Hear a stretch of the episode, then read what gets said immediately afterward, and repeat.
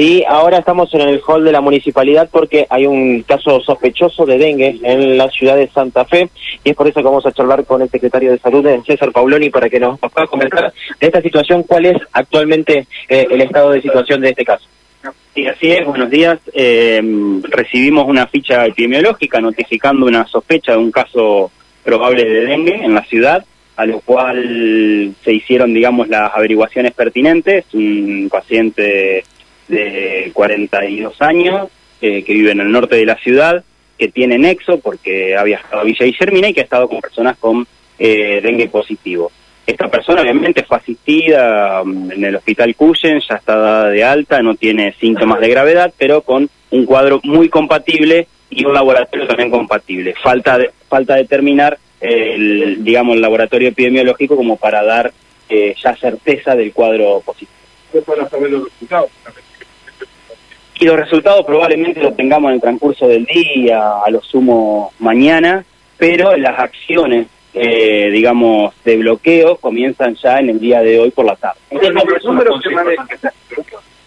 Eh, las primeras recomendaciones que uno emite ante estas situaciones son la de trabajar, eh, digamos, en, fuertemente en lo que tiene que ver con la eliminación de los objetos inservibles de los hogares para tratar de reducir el criadero de, de, de, mosquitos de Aegypti más allá de eso, también entender a aquellas personas que viajan, eh, que puedan estar alerta a cualquier síntoma que presenten, fiebre, encefalea, dolor retrocular, mialgias generalizada, al volver de un viaje, que consulten rápidamente a un médico. En este caso, esta persona ya había consultado una vez anterior y bueno, en la segunda consulta ya se hizo el diagnóstico, por lo cual entendemos que estamos en, en una época temprana para tomar, para tomar lo que tiene que ver con el bloqueo. A partir de esto, bueno, también comentar, marco preventivo, que la municipalidad viene trabajando desde septiembre, ya que se empezaron los programas, eh, digamos, de, descacharrado y asistiendo ya a más de 2.000 viviendas en la ciudad, en más de 10 barrios. Entonces, digo, esa tarea eh, se viene trabajando, hay que reforzarla permanentemente, pero bueno, obviamente este caso constituye otra forma de trabajo que tiene que ver con lo que es.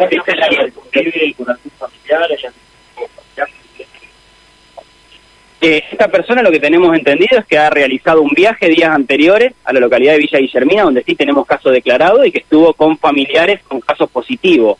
Eh, al presentar sintomatología, bueno, y, y, al estar obviamente en fase de evaluación y de estudio, entendemos que puede ser un caso que dé positivo. Lo que vamos a hacer va a ser tomar, digamos, la persona eh, es del norte de la ciudad, en inmediaciones cercanas al jardín botánico, y lo que se va a hacer es el, el, bloqueo pertinente, ¿no? Tomar las nueve... El área de bloqueo. El área de bloqueo va, va, va, a corresponder, digamos, desde el caso índice en las nueve manzanas a, a la redonda y eso tiene que ver, digamos, con eh, nada, con un diagrama que, que, se origina. Obviamente, si las condiciones climáticas lo permiten, empezaremos hoy mismo el bloqueo, si no lo haremos a partir de mañana, constituyendo, digamos, los equipos que trabajarán en el lugar, eh, con el área de, obviamente, de promoción de la salud, el área de ambiente y eh, la región de salud de provincia.